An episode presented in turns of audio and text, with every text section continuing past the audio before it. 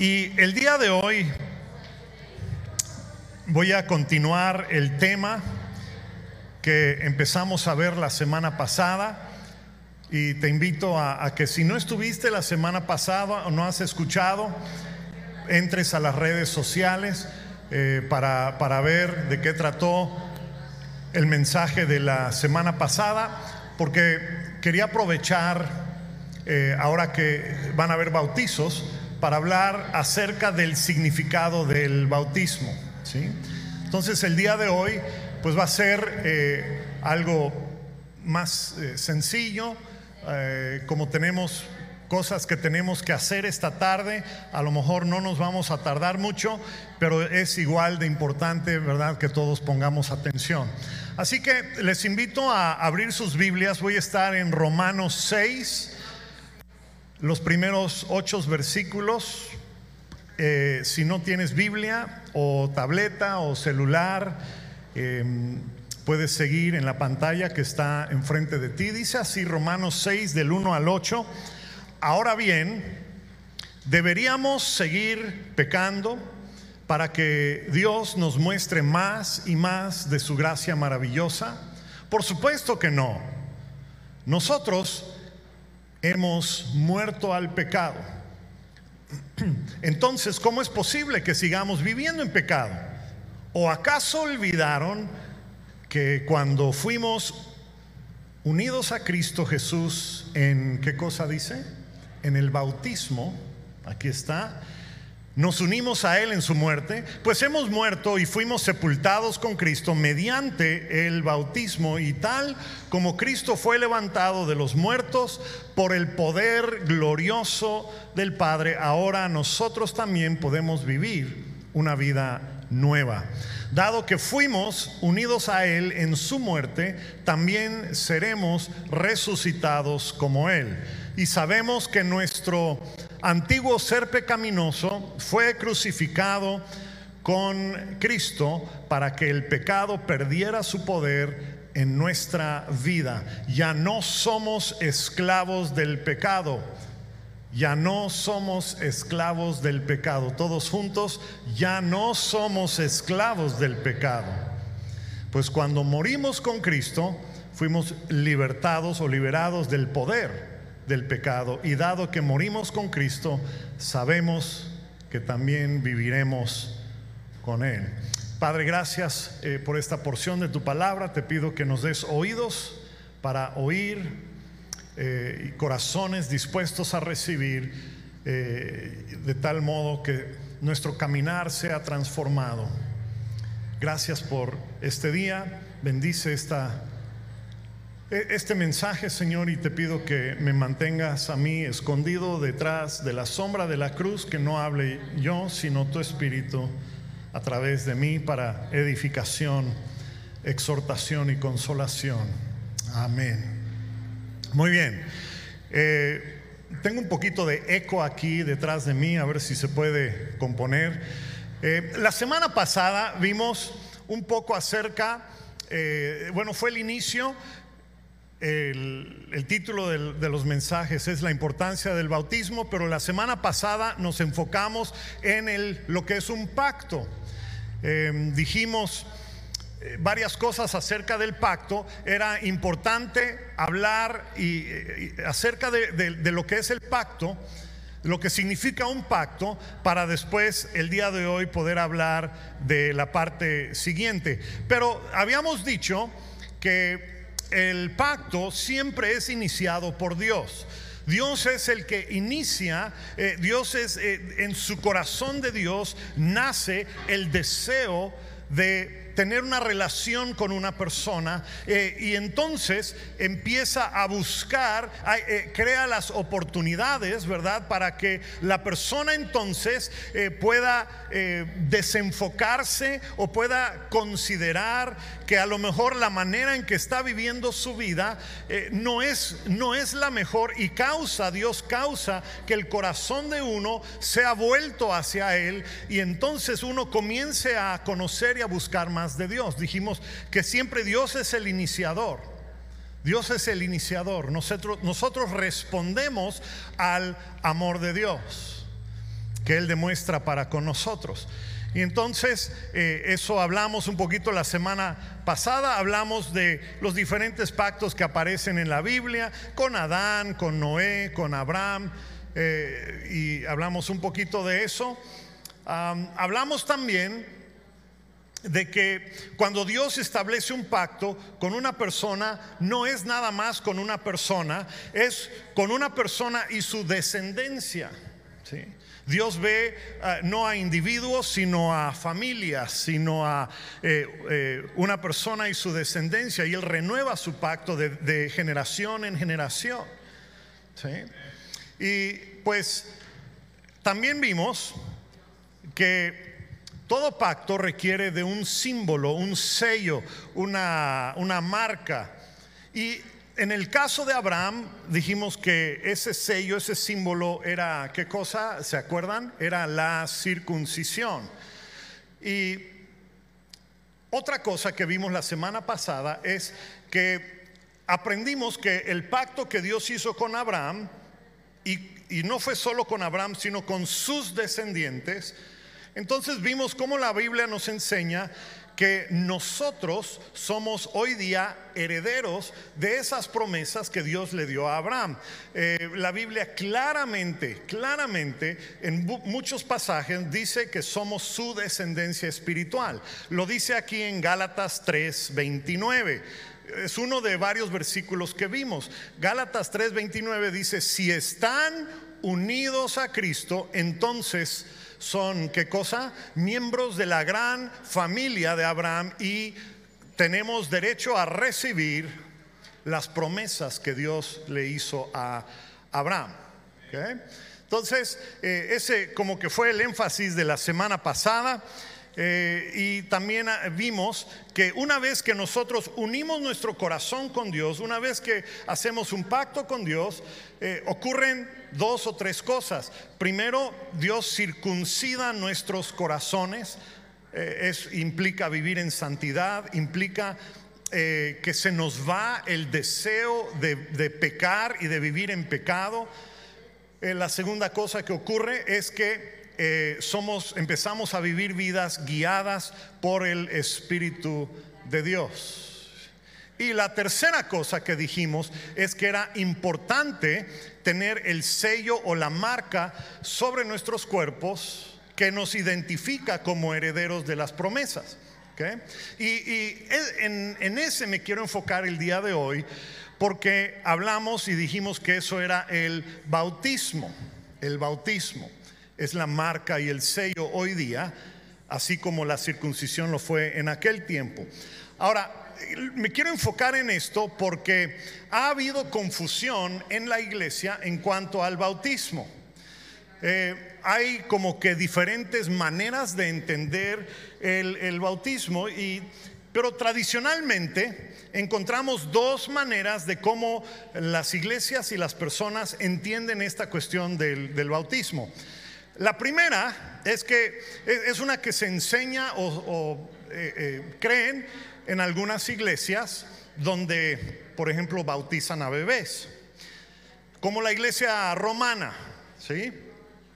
Yo me acuerdo eh, cuando era yo un poco más joven de lo que soy ahora, hace un par de años. no, no es cierto. Cuando era yo eh, joven, en la edad de tener hijos, este, y algunos amigos empezaron a tener hijos, me acuerdo que una vez uno me invitó para ir eh, para la presentación de su bebé, pero eh, era de una iglesia católica, y dije, pues bueno, vamos a ir a la iglesia, te acompaño, eres mi amigo, son mis amigos, el este amigo y su esposa que tuvieron un bebé y los acompañé. Bueno, ¿y en qué, qué ocurrió?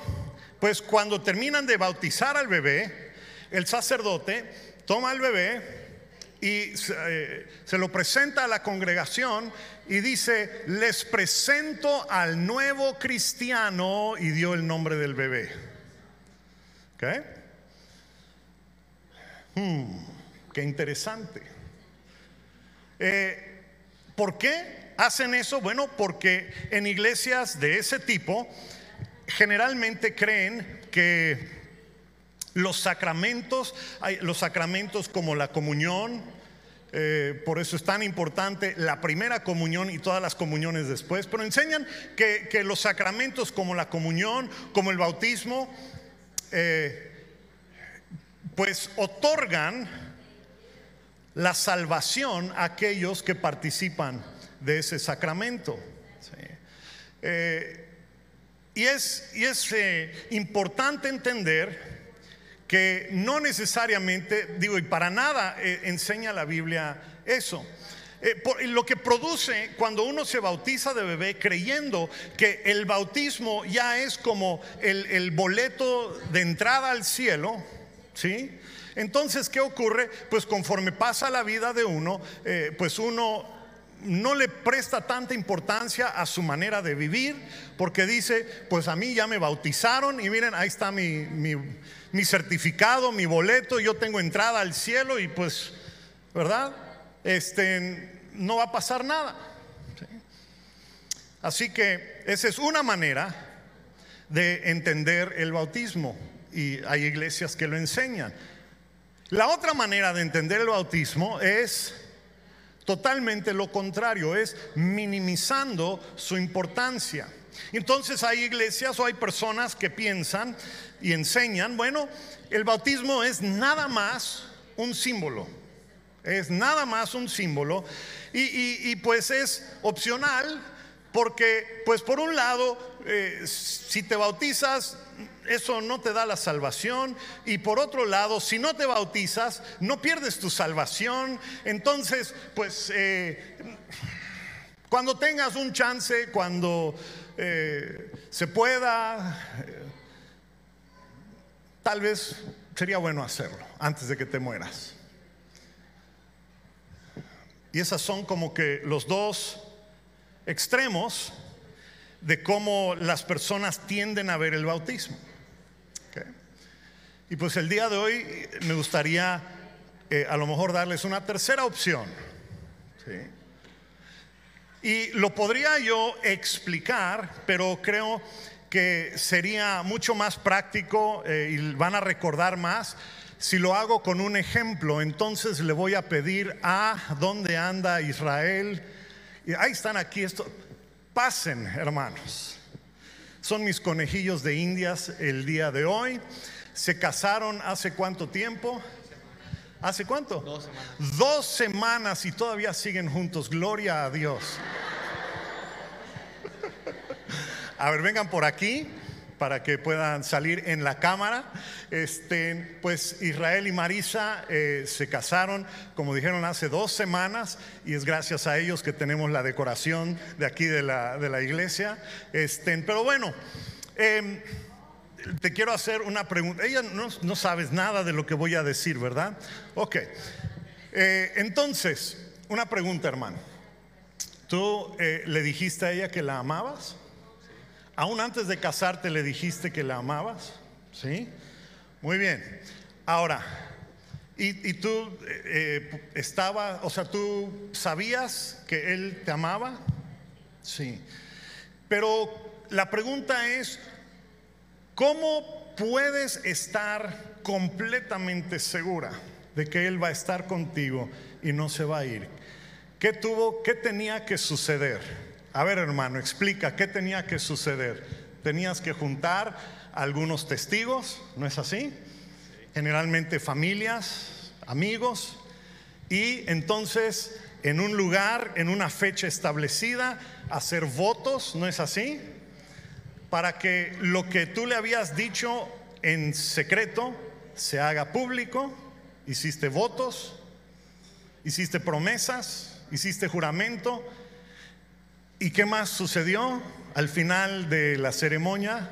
Entregamos anillos. ¿Se entregaron qué cosa? Anillos. Ah, anillos. A ver, ¿dónde está tu anillo? Muy bien. Y con este anillo sellaste el pacto y el voto que hiciste con ella. ¿No es así? ¿Sí? Entonces, delante de testigos ocurrió esto. Y han habido tres bodas aquí. Hoy están los tres matrimonios que se han casado este año. Gloria a Dios. como sabía que ellos iban a servir hoy, les dije, los voy a agarrar de conejillos de indias. Pero bueno, el punto es que a partir de ese momento, desde hace dos semanas, desde que se pronunciaron votos, desde que eh, sellaron el pacto que hicieron con anillos, desde ahora hasta que Israel, eh, Dios se lo lleve a su presencia, Él no puede despertarse un día y decir, hoy no me siento casado. Vamos a ver a qué chica puedo encontrar. ¿Verdad que no lo puede hacer? Mm.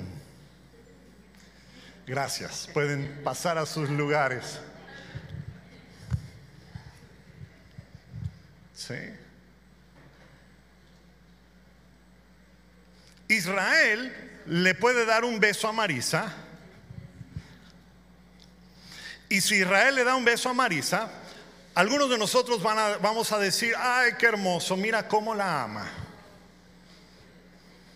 Otros que a lo mejor son un poquito más cínicos, van a decir, un beso no es nada.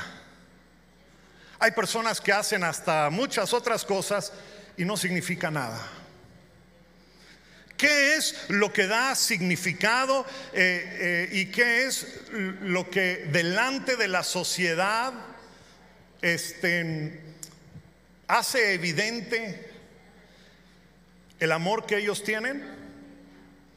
Pues que se convoca a personas, al público, se convoca a testigos, se, convoca la presencia de Dios, se hacen votos, se hacen juramentos y se sellan esos juramentos y esos votos con un anillo.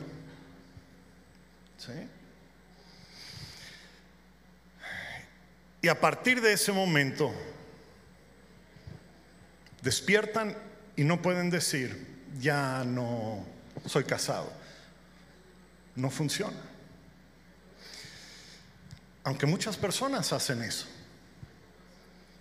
y destruyen familias, vidas, porque despiertan un día y dicen, hoy no me siento casado. Pero no estamos hablando del matrimonio, pero sí estamos hablando del matrimonio, porque es la misma cosa.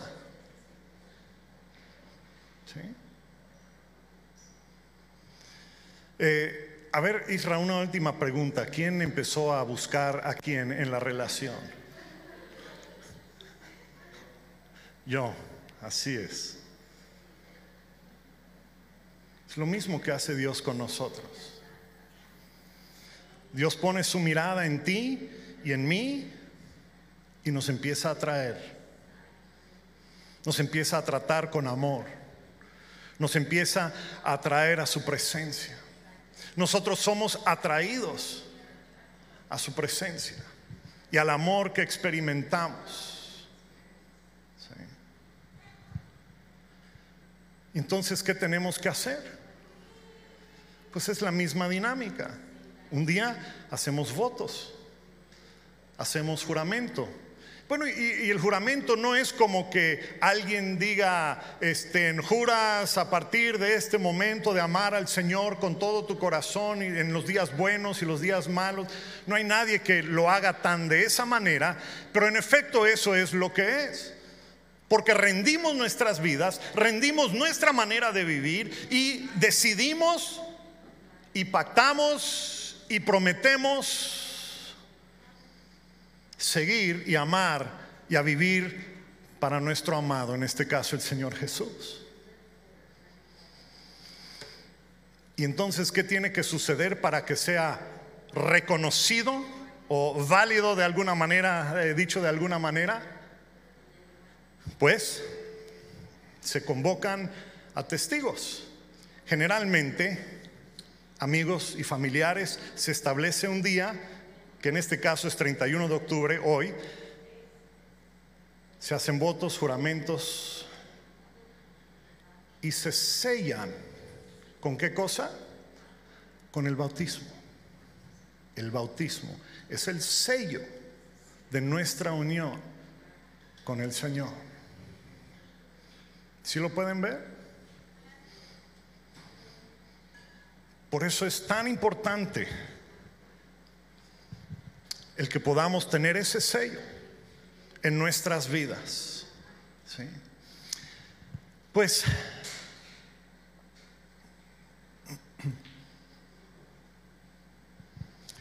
¿Y qué ocurre después de ese día? Hoy algunos se van a bautizar, otros que a lo mejor están escuchando esto por primera vez y dicen, wow, yo no entendía que el bautismo era importante porque yo pensé que era nada más un símbolo o nada. A lo mejor van a decir, hmm, tal vez me deba bautizar. Habrán más oportunidades. Esa es la primera vez que lo hacemos desde que empezó la pandemia. ¿sí? Pero van a haber más oportunidades. El punto es que después de que tú haces eh, votos y convocas a la testigos que son generalmente familiares y amigos y se establece un día donde tú vas a pronunciar votos y juramentos y los sellas con el bautismo, a partir de ese día tú no puedes despertar al día siguiente y decir, hoy no me siento como cristiano.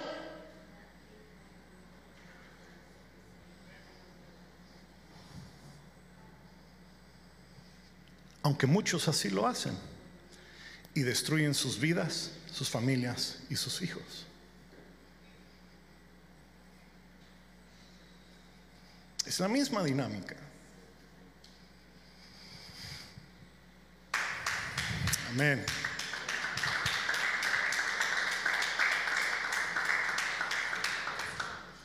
De hecho, por eso Dios creó al matrimonio. Para que sea un ejemplo para nosotros y al mundo entero de cómo es la relación entre Dios y su pueblo. Por eso es que es tan similar la dinámica, porque así fue por diseño de Dios. Ahora, eh, continuando un poquito, leímos en la palabra que nos unimos a Él en su muerte. Eh, vean Romanos 6, eh, verso creo que es 4 y 5 y 6. Dice, fuimos unidos a Cristo Jesús en bautismo, nos unimos a Él en su muerte. Verso 5 dice, dado que fuimos unidos a Él en su muerte, también seremos resucitados con Él. Sabemos que nuestro antiguo ser pecaminoso fue crucificado con Cristo para que el pecado perdiera su poder en nuestra vida. Dice la Biblia, aquí lo dice, que eh, al bautizarnos nos unimos a Cristo en su muerte. Eh, y más adelante dice que fuimos crucificados con Cristo. Esa, esa frase, eh, que fuimos crucificados con Él, necesitamos entenderlo un poco mejor porque no significa que de alguna manera así rara nosotros nos pusimos en la cruz, eh, de alguna manera, eh, no, no, no, no, significa que Él, Él se volvió nosotros en la cruz. Él se volvió nosotros en la cruz. Él se volvió Israel Sime en la cruz. Él se volvió Samuel Espejo en la cruz. Él se volvió nosotros en la cruz. Él tomó tu lugar y mi lugar. Él fue tu sustituto. Y por lo tanto, en el día del juicio, cuando Dios abra los libros de tu vida, ¿cuántos saben que en el cielo hay libros? ¿Eh? Hay un libro que es el libro de la vida y hay, eh, y hay otros libros que son los libros de tu vida y de mi vida y cuando salgan a la luz todas las cosas, que eh, todo lo que hiciste a lo largo de tu vida, ¿cuántos saben que para algunas personas el libro de su vida va a ser así? Y para otros va a ser, no hay suficientes árboles, ¿verdad? Para anotar todas las cosas que hicimos. Sí. Dile al que tienes al lado, seguramente está hablando del que está atrás. Pero el punto es que cuando se abran los libros o el libro de tu vida eh, y que contiene la lista de pecados, de ofensas, si estás unido a Cristo, si fuiste bautizado, si habitas en Él, Entonces, al final de ese libro, o a lo mejor al principio, eh, no lo sé, pero hay un sello que dirá perdonado. Hay un sello que dirá deuda cancelada. Amén. Ese es el resultado de morir, de ser crucificado con Cristo, unido a Él en bautismo, para ser resucitado también como Él. Nuestra deuda es cancelada, se aplica el sello al libro de la vida. Esto es lo que hace el bautismo. No te salva, pero aplica el sello de tu unión con Cristo a tus faltas y a tus pecados.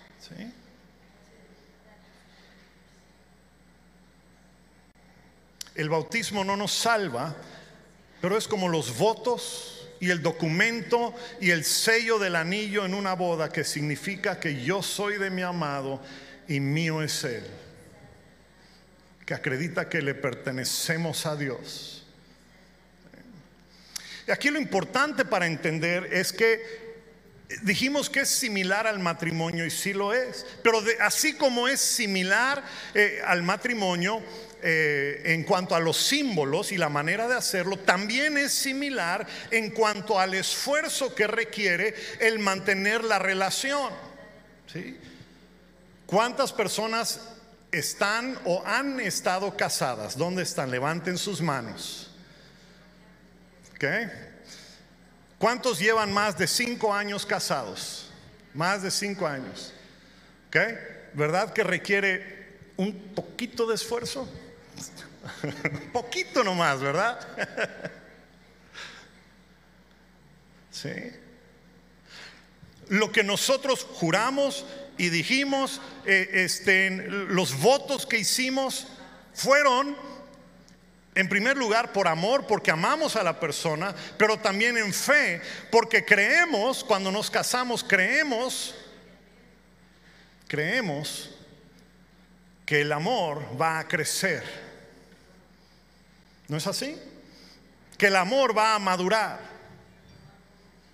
Pero ¿qué pasa si te casas y no le echas ganas a tu matrimonio? ¿Va a madurar el amor? Entonces, sí va a ocurrir un día que tú te despiertes y digas, hoy no me siento como casado, pero la realidad es que sí lo estás. Pero no has hecho el esfuerzo de amar, de rendir, de conocer, de, entregar tu vida a aquel que amas. Y es la misma, es la misma dinámica con nuestra relación con Dios. Cuando nos bautizamos, hacemos promesas, hacemos votos, recibimos el sello. Pero requiere de un esfuerzo de nuestra parte para que esa relación crezca y madure.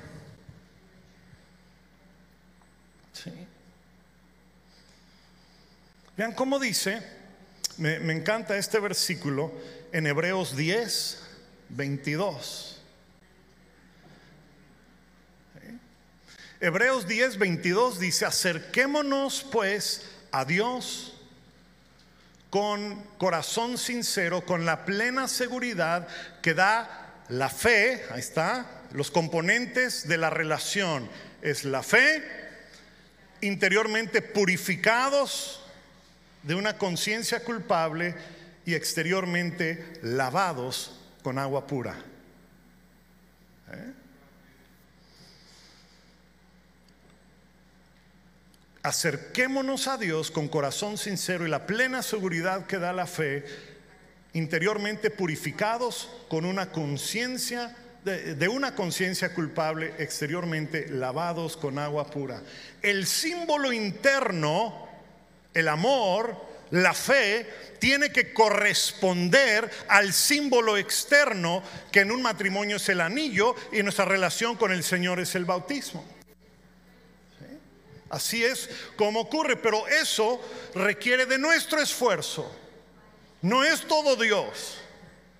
Dios va a poner en mí, sí va a poner en ti, pero tú tienes que trabajar. Tú tienes que buscarlo. Tú tienes que alejarte de una manera de vivir. Tú tienes que alejarte de, tus amistades que tenías. Tú tienes que cumplir la parte de los votos que tú hiciste con Él. Y por último, este sello, este símbolo, causa que Dios vea y se acuerde del pacto que ha hecho contigo.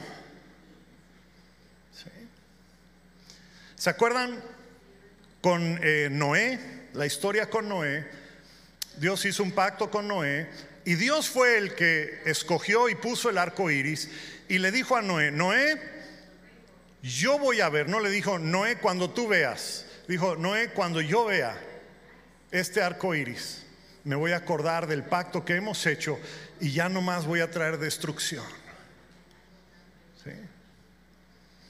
El pacto que Dios hizo con Abraham y después con Moisés y, y el pueblo de Israel. Pero con Abraham, porque vamos a hablar del de Abraham, porque nosotros somos descendientes de Abraham y recibimos de ese pacto que Dios hizo con él. Pero el símbolo del pacto era la circuncisión y todos los que traían ese sello o esa marca sobre sus cuerpos, Dios los trataba diferente al resto de la población que no traía esa marca. Los trataba diferentes, los auxiliaba, los protegía, los sanaba les proveía sus necesidades, pero más importante, los perdonaba. Los perdonaba. Dios siempre demuestra mayor misericordia a aquellos que son suyos, que tienen la marca del pacto en sus cuerpos. Esa es la realidad.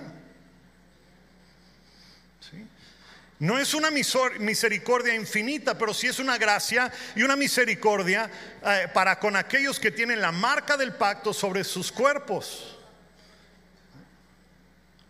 Ahora te pregunto, ¿cuántos de ustedes han eh, vivido vidas completamente perfectas desde que se convirtieron? Aparte de mí, ¿verdad mi amor? Nadie. ¿Cuántos han caído en algún pecado o en alguna actividad o algún estilo de vida tal vez que no concuerda con la santidad que Dios desea de sus hijos? No tienes que levantar la mano.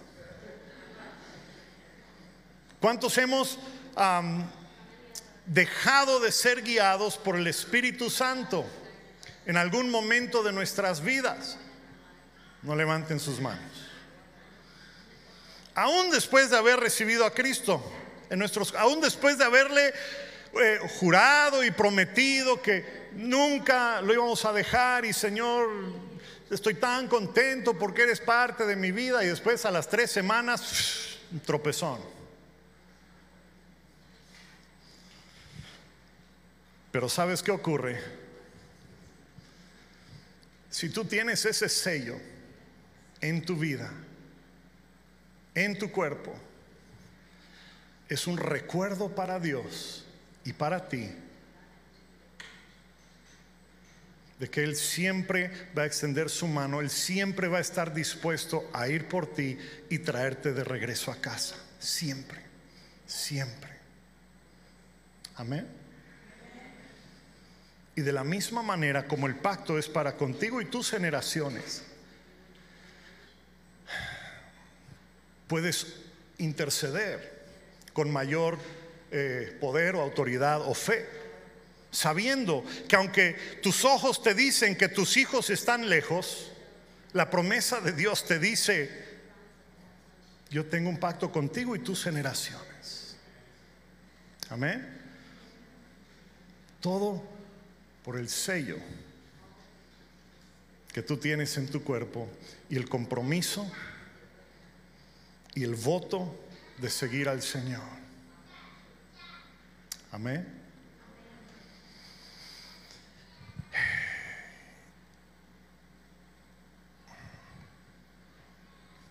Cuando tú te quieras ir del redil, Porque habrán días, y no lo profetizo, porque simplemente es así, habrán días que tú te despertarás y dirás, híjole, hoy no me siento muy cristiano. Y haces algo, te sientes mal, pero ¿sabes qué? Tú eres, si tú eres del redil de Dios, ¿cómo es que te vuelves parte de las ovejas de Dios? En- haciendo un voto, haciendo eh, pacto con el Señor, rindiendo tu vida a Él y poniéndote el sello, que es el bautismo. Si tú eres parte del rebaño del Señor, entonces, ¿qué crees que va a suceder si algún día tú o tu hijo o alguien, alguien de aquí de la familia espiritual, se va por allá, se descarrila un poco? ¿Qué hace Dios? Deja a las 99 y ¿qué hace? Se va por la que se alejó.